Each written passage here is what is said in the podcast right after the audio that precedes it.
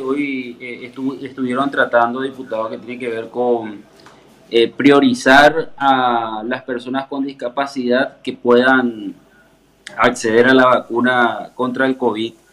Eh, esto se trató hoy, se aprobó, tengo entendido, ¿verdad? Sí, sí.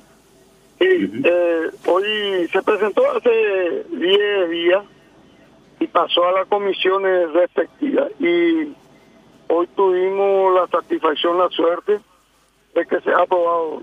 Según el Censo Nacional de Población y Vivienda del 2012, hay alrededor de un millón mil hogares ahí y el 29% de eso corresponde a una persona con discapacidad.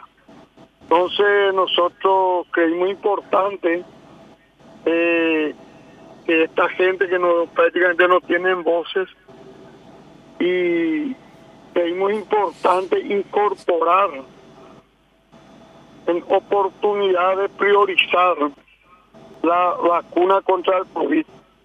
Y en ese sentido hemos presentado y hoy fue aprobado y ojalá que la Cámara de Senadores vuelva a aprobar y de esa forma eh, lo más rápido posible poder incorporarle en la lista. A esta gente que sabemos que depende mucho también de la de la compra de la vacuna que está un poco difícil pero que esta gente tengan la posibilidad pues son creo yo que son muy vulnerables y necesitan el acompañamiento para que de esa forma puedan cubrir vacunándose enfermedad que nos está aquejando, esta pandemia que nos está aquejando y que nos están haciendo estrago acá en el país.